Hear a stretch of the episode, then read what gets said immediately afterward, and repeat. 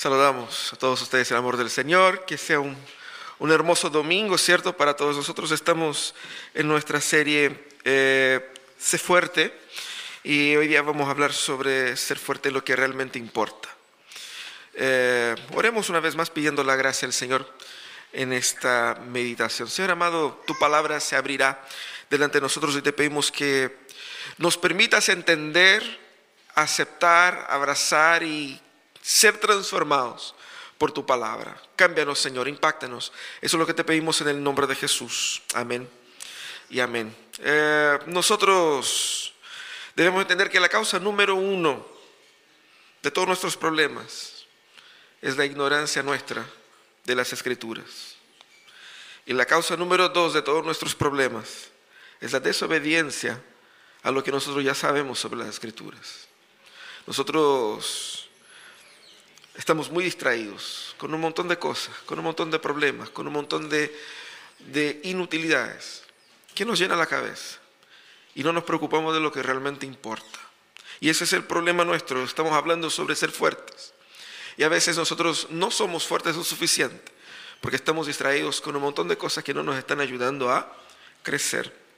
Es interesante porque eh, mientras más eh, distraídos estamos, más susceptibles estamos a las caídas. Si usted maneja, y si usted maneja escribiendo a alguien, la posibilidad que usted pueda chocar es mucho más grande que si pusiera los ojos en la carretera. Eso estamos hablando. A veces nosotros vivimos la vida como el que maneja, con una mano aquí y otra en el celular. Y después nos, nos sorprendemos de, Señor, ¿por qué me pasa esas cosas?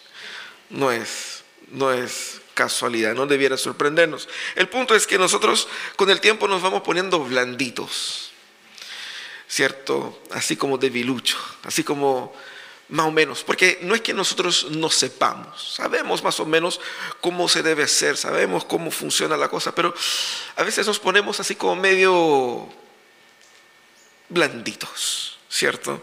Ah, porque no es que no tengamos una vida espiritual de ninguna manera, la tenemos, pero a veces la tenemos de una forma tan precaria que no nos sirve de nada.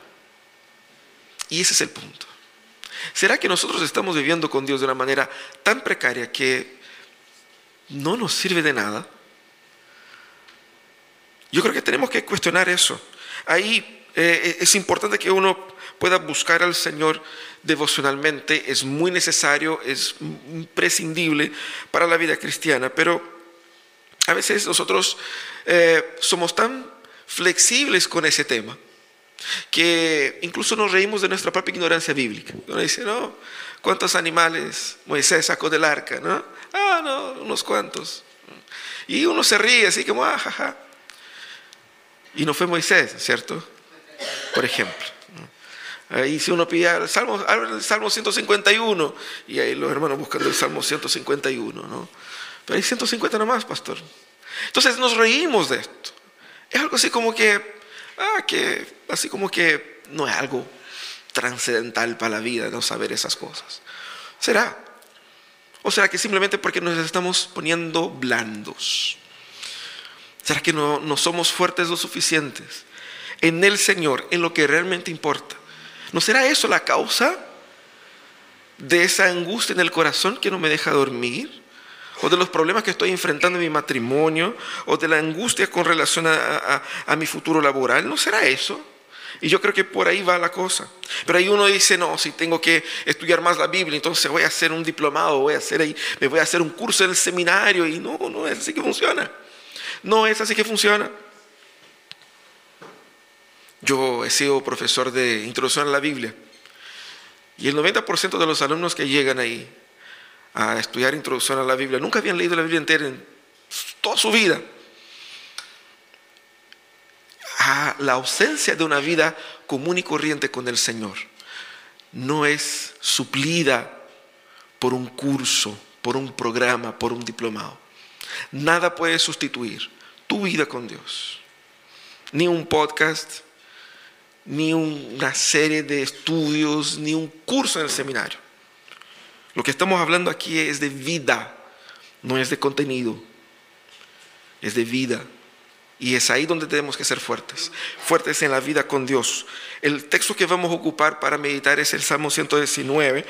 No todo, obviamente, vamos a utilizar ahí un, un conjunto de ocho versículos porque el Salmo 119 es una colección, es un acróstico, donde cada conjunto de ocho versículos comienza con una de las letras del alfabeto hebreo.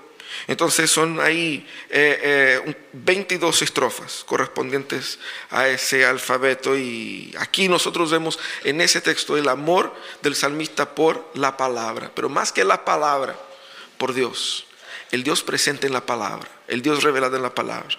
Eh, ¿Cómo nosotros a la luz de ese salmo podemos aprender a ser fuertes? ¿Cómo ser fuertes en nuestra relación con Dios? Y hay algunas cosas, cuatro cosas que nosotros tenemos que tener en mente sobre cómo ser fuerte en nuestra relación con Dios.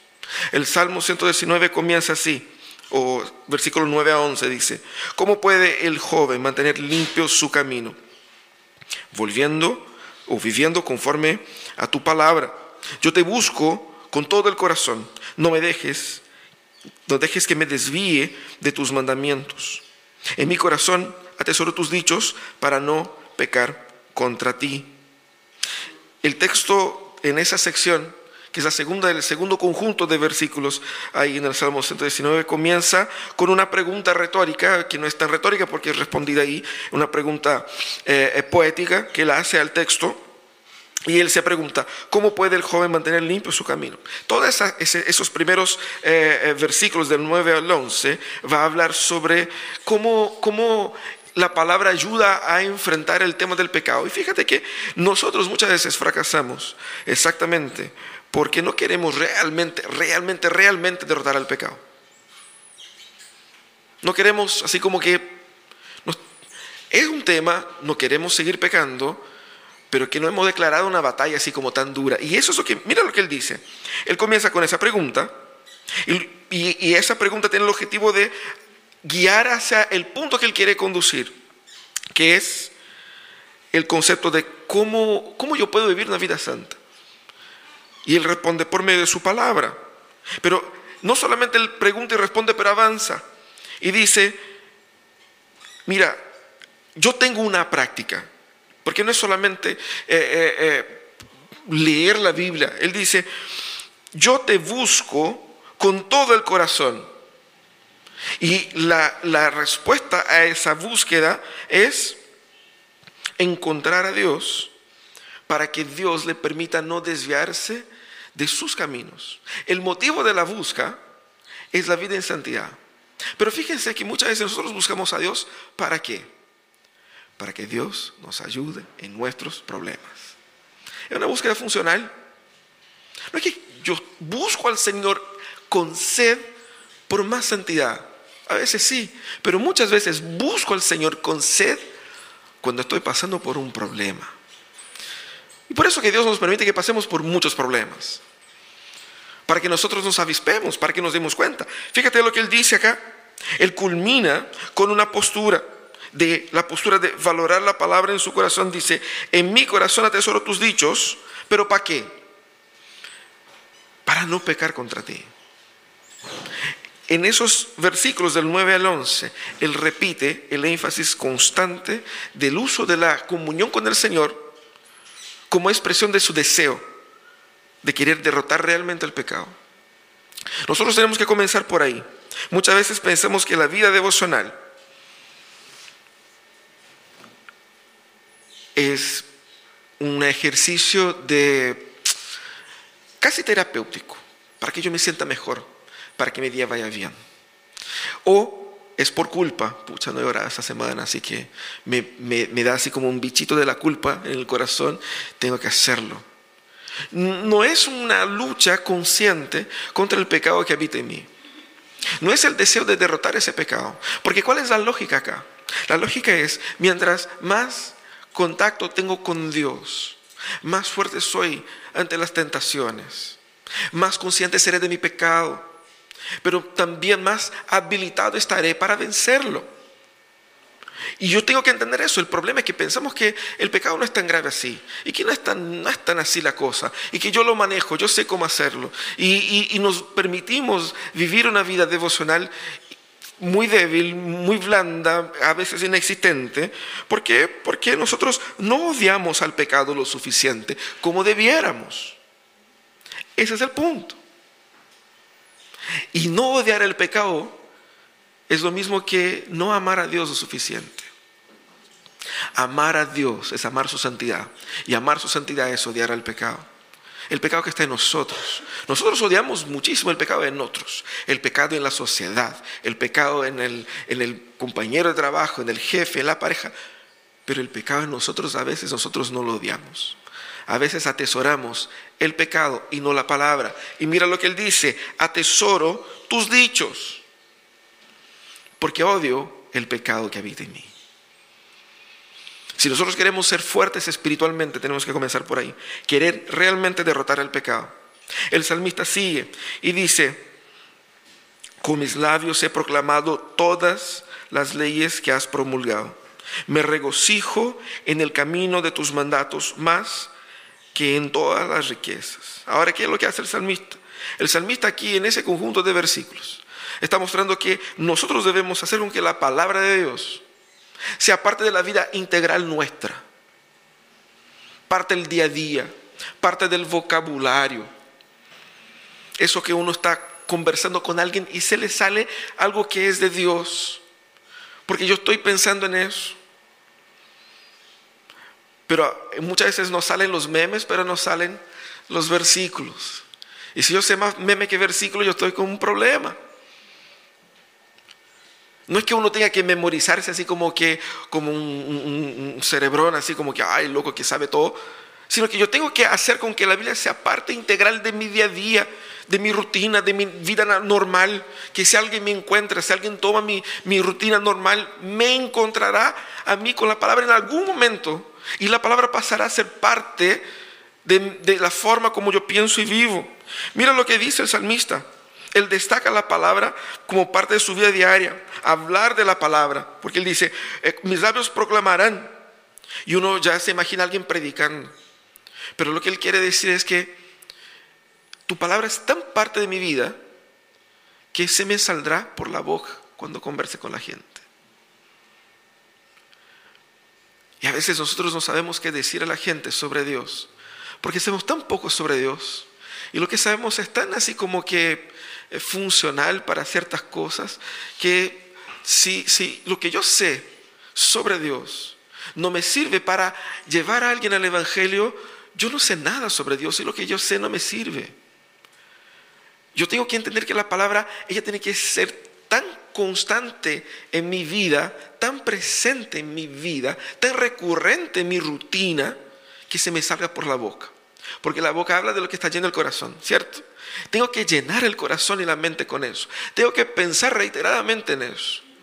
Porque si yo pienso mucho en eso, si yo estudio eso, si yo leo eso, si yo vivo en eso, me saldrá eso.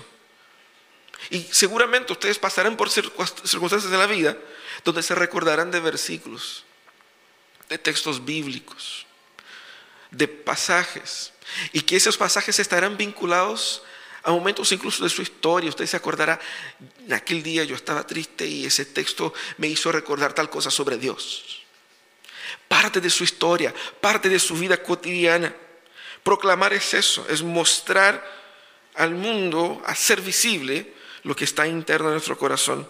Y es interesante porque el salmista dice, eh, voy a promulgar voy a proclamar todas sus, leyes, o sea, su palabra. Y él dice, me regocijo en el camino de tus mandatos más que en las riquezas. Seguramente lo que él está hablando aquí, eh, cuando dice el camino de tus mandatos, él dice, tengo placer en vivir ese estilo de vida que tu palabra presenta. Y eso, y eso para mí genera alegría, satisfacción, me genera plenitud. Y es interesante porque eh, nosotros debemos, a veces utilizamos las escrituras para buscar soluciones a problemas puntuales. Y la Biblia no fue escrita para dar soluciones a problemas puntuales.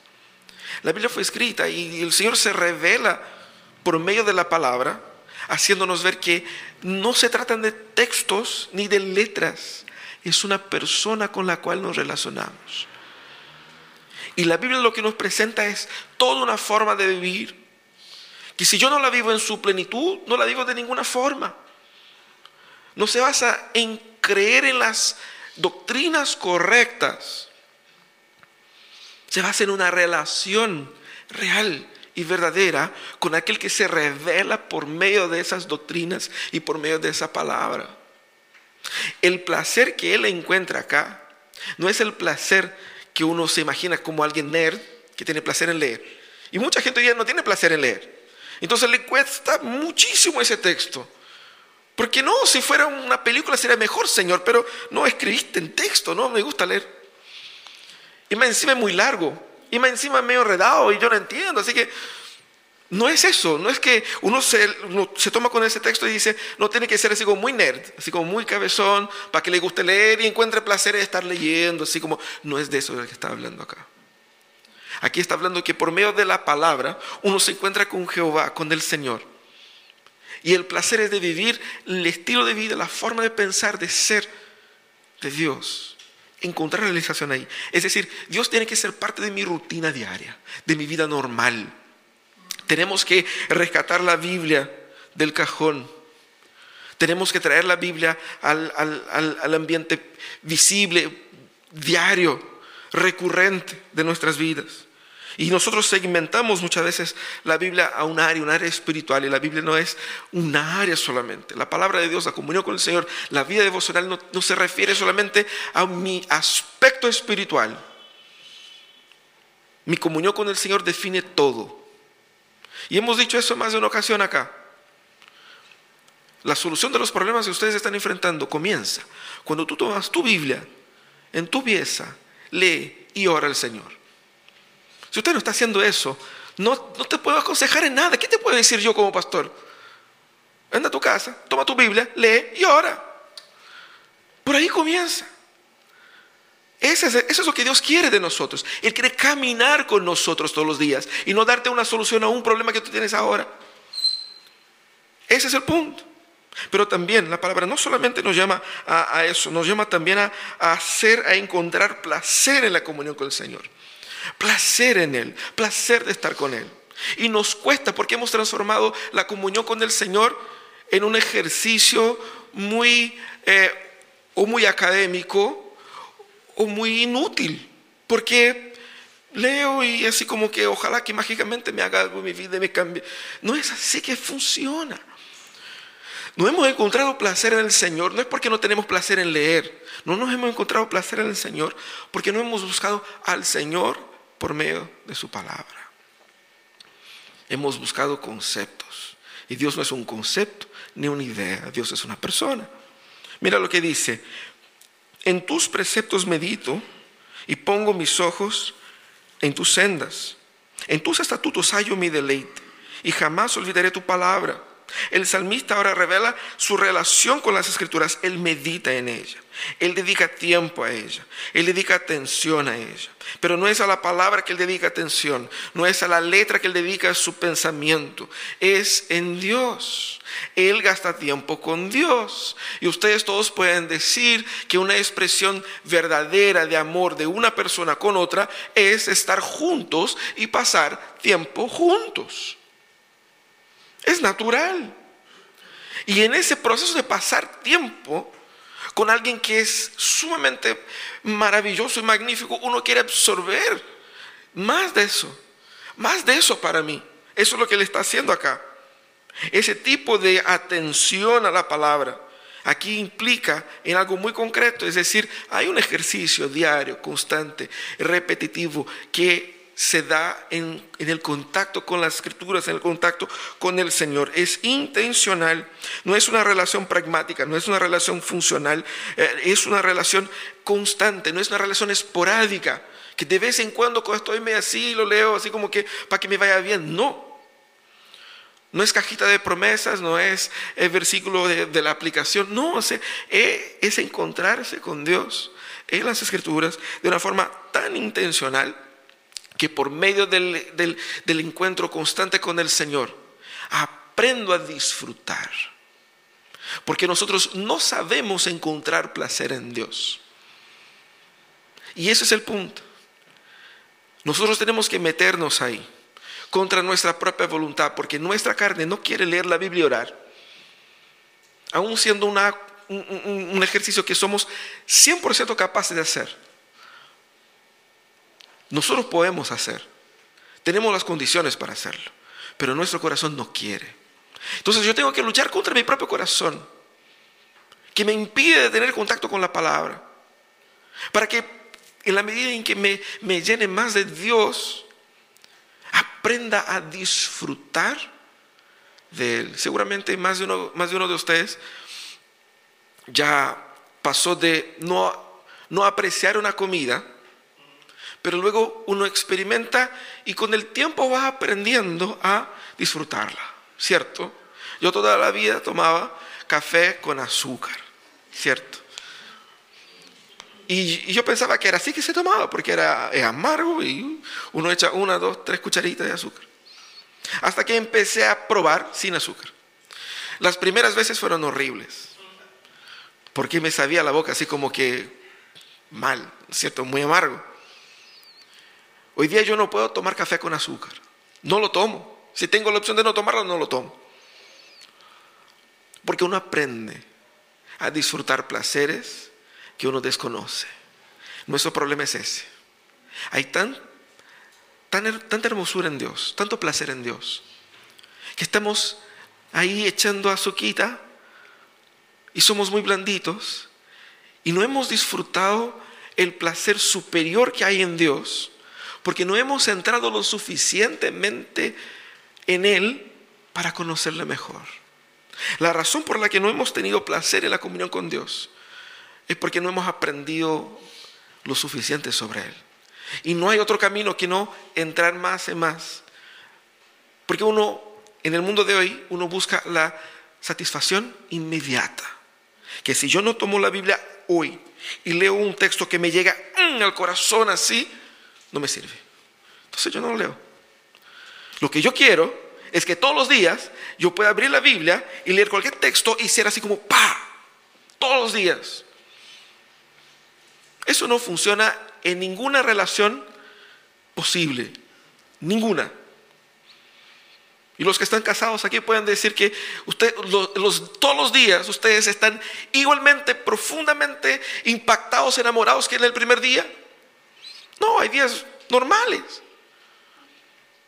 La euforia por el nuevo empleo, por el nuevo trabajo, por la nueva conquista, te dura una semana, después pasa a ser día laboral. Y uno está aquí el domingo, chuta, mañana tengo que despertar temprano. Para ir al trabajo que yo oré tanto para que Dios me diera, Dios me dio, pero ya se me pasó la euforia del... Se me olvidó que yo le había pedido a Dios ese trabajo. Y ahora soy obligado a ir. Nosotros tenemos que entender eso. Tenemos que aprender a, relacionarnos con Dios de una forma, de una forma verdadera, en la que esa relación me permita disfrutar más y más del placer de estar con Él, del placer de su compañía, de su presencia en mi vida. Pero yo tengo que aprender a disfrutar de eso, aprender a acercarme al placer de estar con el Señor y no buscar simplemente una respuesta pragmática para el problema de ahora. Nos cuesta eh, mantener una vida devocional porque hemos limitado el concepto de placer a entretenimiento, entretención, a no hacer nada a amortiguar nuestras mentes con una serie de imágenes eh, y cosas que no nos, no nos traigan ningún compromiso. Y a veces nosotros no queremos meternos en un momento devocional porque eso es para nuestra mente trabajo, estudio, lectura. Y yo quiero relajar, no quiero pensar en nada. Y seguramente te llega cansado de la casa, no, no quiero pensar en nada. Y si me pongo a leer aquí es trabajo porque Dios me va a confrontar y voy a tener que pensar y que si no, no quiero pensar. Quiero comer y descansar. Eso para nosotros es placer. El llamado del Señor es redefinir lo que es placer. Porque no es simplemente leer, es encontrarse con Él. Y a veces lo que nosotros más necesitamos para descansar de verdad es hacer con que el Señor sea tan integral en mi vida que el más mínimo cansancio yo lo llevo a Él. Yo lo hago problema de Él también. Porque nosotros llevamos a Dios los problemas grandes, los que no podemos solucionar, los problemas que no podemos manejar. Las cosas chicas las manejamos nosotros. Tenemos nuestra caja chica donde nosotros ahí hacemos nuestras movidas. Y lo grande llamamos a Dios. Lo que Dios quiere es ser parte tan integral de nuestras vidas que no existe esa separación. Y ahí encontraremos placer en el Señor. Pero el texto eh, eh, tiene en el versículo 12 una, una interpolación ahí. Él, hace un, cambio de, de, estructura en esa parte. El versículo 12 sería el corazón de esa sección. Por siete veces en este salmo, él eh, pide al Señor que le enseñe sus estatutos, pero antes él dice, bendito seas, Señor.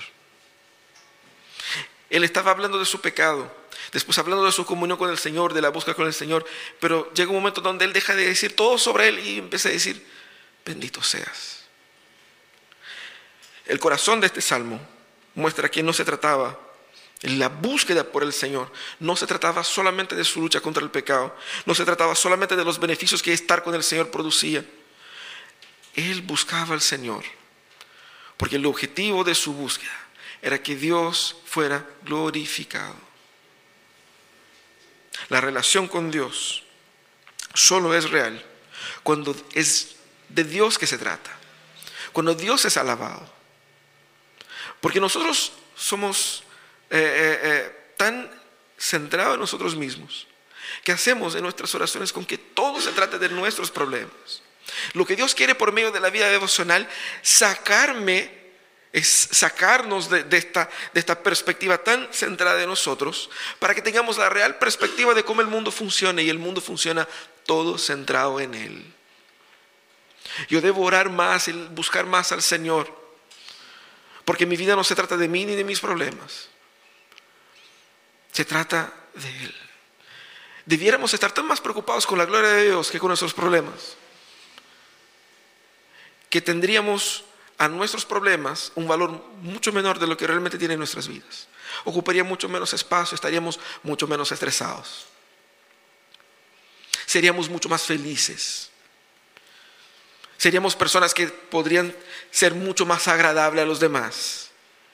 Pero ¿cuántas veces nosotros estamos tan cargados, tan sobrecargados de cosas, de problemas, que encontramos con la gente en la calle y nuestra cara dice así como que no me hables? Bien, bien, bien. Decimos así rapidito para que ya, ya, ya, ya, vamos, vamos, vamos, no, no, quiero conversar. Si nosotros cambiáramos el sistema con, con, el cual vivimos, dejar de vivir para nosotros, y viéramos nuestros problemas desde la perspectiva de Dios, pensaríamos menos en nosotros, nos importaríamos menos con nuestra, con nuestra gloria nos preocuparíamos menos con nuestros placeres y encontraríamos a Dios tal cual como Él es. El salmista clama al Señor, bendito seas tú, Señor. Es interesante esa expresión porque en el hebreo, el texto hebreo, Él incluye intencionalmente la, la designación del Señor. Él dice, bendito seas tú. Él podría en la construcción simplemente hacer la referencia al Señor de una forma eh, natural, de una forma eh, eh, sencilla.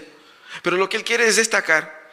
Él pone tú en el centro de la frase, llamando atención a que a Él y no a mí. Eso es lo que Él quiere decir. Se trata de ti y no de mí. El muy intencional que en el centro de ese versículo, que está en el centro de esa sesión, Él hable únicamente de Jehová bendito seas tú. Y él dice, enséñame tus estatutos. Él repite siete veces esa expresión tal cual, enséñame sus estatutos. Y es un clamor aquí, ese clamor él lo vincula a ese anhelo por más de Dios. El salmista aquí lo que él está haciendo es asumir una postura de sumisión a Dios. Y es interesante eso porque él no se acerca al Señor para escuadriñar al Señor para analizar al Señor. a veces se hacen esas bromas cuando uno tiene así como amigos que son psicólogos, ¿no? Y de repente uno está conversando y siente que el, compadre te está examinando, ¿no? Te está analizando, así como tú parece que tienes así como un, tema ahí, ¿no? Muchas veces nuestra postura puede ser esta, de querer escuadriñar a Dios, de qué, es lo que Dios me tiene que ofrecer, que, cómo es que funciona. Y, y, esa, esa, esa, esa postura de ir hacia Dios como un objeto de estudio. Él se acerca al Señor en una postura sumisa una postura de siervo y no en una postura de consumidor de bienes espirituales, que es lamentablemente la postura que nosotros muchas veces tenemos con las escrituras. Queremos consumir algo espiritual que nos haga sentir mejor y que nos haga ser personas mejores. Cuando nuestra postura debiera ser la de acercarnos para adorar. Y nosotros oramos mucho cuando estamos con problemas mostrando que nuestra, el motivo de nuestra oración mayormente no es la gloria de Dios, se trata de nosotros. Lo que Dios quiere que nosotros lo amemos tanto, que la, el deseo de conocer más la palabra sea para que Él sea más glorificado en mi vida, para que el pecado sea más mortificado y para que se vea más de Dios en mí para que se nos, note el parecido que somos con Él, para que Dios sea más exaltado y más conocido por medio de mi testimonio. Se trata de Él. Yo debo orar más, debo buscar más al Señor, debo ser fuerte en mi vida espiritual para que por medio de esa vida fortalecida, Él sea glorificado. No es para que me vaya bien, para que no tenga problemas. Eso son consecuencias, pero no debe ser el objetivo principal. El objetivo principal debe ser que Dios sea glorificado en mi vida, en mi familia, en mi matrimonio, en mi trabajo. Incluso, y eso es importante entender, Dios es glorificado también en nuestros problemas. Y cuando entiendo eso, y cuando mi busca es por que Dios sea glorificado, soporto con paciencia las probaciones, porque yo sé que no se trata de mí, no se trata de que yo me sienta bien, no, se trata de que yo me, me, haga libre de los problemas, se trata de que Dios sea glorificado, sea en los momentos felices, sea en los momentos tristes. El propósito de la comunión con Dios es esa. Ahora, devoción y eso es lo que nosotros utilizamos en nuestro diario vivir, hacer el momento devocional. El nombre dice, ¿qué es lo que es devocional? Es una devoción. Devoción viene de devotar, de entregar, de rendir, de adorar. El momento devocional es netamente un momento de adoración. Y tenemos que llenar nuestra vida y nuestro día de adoración al Señor. Debemos entender que ese momento devocional no es un, momento de meditación como en, otras culturas enseñan, así como que relaje, no piensen nada, eso te va a ayudar. No, no es eso. Porque hay momentos donde estamos con el Señor que hay todo menos relajo ahí. Hay lucha. Lucha contra mi pecado, lucha contra una crisis que estoy viviendo. Uno lee los salmos. Lee los salmos. La mayoría de los salmos es gente luchando con Dios. Gente diciendo, Señor, ¿dónde estás? Que no te veo. Señor, mi corazón está aquí en crisis porque veo el enemigo progresando, tu enemigo progresando y yo aquí en la peor. Y Él lleva todos esos problemas al Señor. El encuentro con Dios, ese momento devocional, no es un momento de terapia. Es un momento de, de reconocer Dios en el lugar de Dios, como el centro de mi vida, el centro de mi familia, el centro de mi existencia. Y por lo tanto todo tiene que pasar por Él. Todo tiene que llegar hacia Él. Y todo tiene que encontrar en Él solución. Para Él apunta todas las cosas. No es, el momento devocional no es un momento de, de consumo de material teológico. Si tú estás haciendo devocional leyendo un libro de teología, no estás haciendo devocional porque Dios no tiene ningún compromiso con ningún otro libro fuera de los 66. Él no inspiró a ningún otro libro más. El tiempo con Dios se hace con la palabra de Dios. Punto. Ah, no, pero yo leo un, versículo que y la gente explica, bonito, que, que te vaya bien. Entonces, eso no es momento devocional. Eso no es devoción con el Señor. Es un momento de crecimiento espiritual y uno puede y debe invertir en eso eventualmente, pero no confundamos. Estar con Dios, es estar con la palabra de Dios, leer la Biblia tal cual ella es. Porque el Señor se revela por medio de las escrituras y el Espíritu Santo utiliza las escrituras para guiarnos a toda verdad. Dios inspiró el texto bíblico y no John Piper o Alesura o quien sé yo. Jesucristo en su palabra, Él se revela a nosotros. Y debemos luchar con las dificultades que la palabra presenta, con las dificultades que nuestra carne impone. Tener coraje de tomar las escrituras y leerla tal cual como es, para que Dios me diga lo que Él me quiere decir. Y que no seamos nosotros a plantear a Dios lo que Él me tenga que decir, porque yo me siento así, quiero que me diga algo bonito. Ay, Señor, estoy así como medio malito, así que voy a leer algo para que me anime. Eso no, eso no es Netflix. Tenemos que entender que el Señor me va a guiar a donde Él quiera. Por eso me tengo que meter a la Biblia tal cual como ella es. Porque así y solamente así tendré una relación que se trata de Él y no de mí. Que Él diga hacia dónde vamos y no yo. Que Él gobierne esa comunión, la comunión diaria con Dios es para que yo aprenda diariamente a adorar a Dios. Porque cuando nosotros adoramos al Señor diariamente, no es que mi vida va a ser mejor o peor en una forma pragmática. Cuando nosotros diariamente nos entregamos al caminar con el Señor, experimentaremos lo que el caminar con el Señor implica. Gratitud en las bonanzas paciencia en la tribulación, fe cuando las, las olas se ponen peligrosas, pero por sobre todo el sentir su presencia. Porque como dijo Moisés, Señor, si tu presencia no va con nosotros, nosotros no vamos a ningún lado. El punto es que hemos querido ir a muchos lados en Jesús. Y eso no funciona. ¿Cómo nosotros debemos ser fuertes en nuestra espiritualidad? Es simple, es orar y leer la Biblia todos los días. Ese, es el ejercicio más poderoso que tú puedes hacer en tu vida. No hay terapia, no hay tratamiento, no hay medicamento, no hay nada que te pueda transformar más que leer y orar tú, tu Biblia todos los días. Toda ella. Ah, no, pero hay mucha genealogía, esa parte no me gusta. El que no entienda no significa que no sirve. Pero si tú no conoces y no lo sabes, nunca lo vas a entender. Y nunca vas a disfrutar de la gracia de Dios que está ahí en los textos que tú no conoces. Léelos igual. Porque no es magia. Es un caminar con Dios. Y el Señor me va a decir un montón de cosas que yo no entiendo ahora. Pero un día entenderé.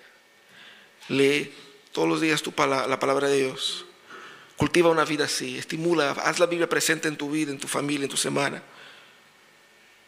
La vida espiritual individual culminará necesariamente en una vitalidad en tu vida espiritual comunitaria. Si estás débil en tu vida devocional personal, estarás débil y serás un, un instrumento de bajón para la comunidad. Porque Nadie camina con el Señor encontrándose con Él una vez a la semana. Imposible. Imposible. De hecho, nadie aprende nada con un encuentro una vez a la semana por una hora. No, nada. Hay varios de ustedes que son profes acá. Ustedes saben que es todos los días ahí estudiando, estudiando, estudiando, que hace con que por medio de la práctica uno va aprendiendo. Y lo mismo pasa con la espiritualidad. Si nosotros fortalecemos nuestra vida individual con el Señor, fortaleceremos la comunidad. Seremos nosotros instrumentos de sanidad para la comunidad. Porque la gracia del Señor en nosotros será el instrumento por medio del cual Él me utilizará para bendecir a mis hermanos. Pero si yo estoy vacío, si todos estamos vacíos, vamos a llegar acá con los corazones destruidos y con ninguna gracia para amarnos mutuamente. Necesitamos llenarnos del Señor para que la comunidad necesariamente sea llena del Espíritu Santo. Y es interesante porque de ninguna forma alguien que tenga una vida espiritual personal profunda se restará de la comunidad. pero uno se resta de la comunidad en el momento en que comienza a debilitar su vida individual y personal con el Señor. Porque si llega al punto donde su vida comunitaria ya no importa tanto, no es tan problema que no vaya, que no esté, que no, que no participe, si ya no es tan problema es porque es una alerta roja ahí en su vida espiritual. Ahora, nosotros debemos entender que el llamado del Señor es ser fuerte en lo que realmente importa. Y lo que importa es eso, ser fuerte en Él. Es por eso que Pablo dice ahí a los Efesios, fortaleceos en el Señor y en la fuerza de su poder, para que ustedes puedan resistir al día malo, porque el día malo viene, más frecuente que uno quisiera. Y yo no resistiré al día malo si yo no estoy fortalecido en el Señor. Vamos a orar, vamos a cerrar nuestros ojos, vamos a pedir que Dios nos dé de esa espiritualidad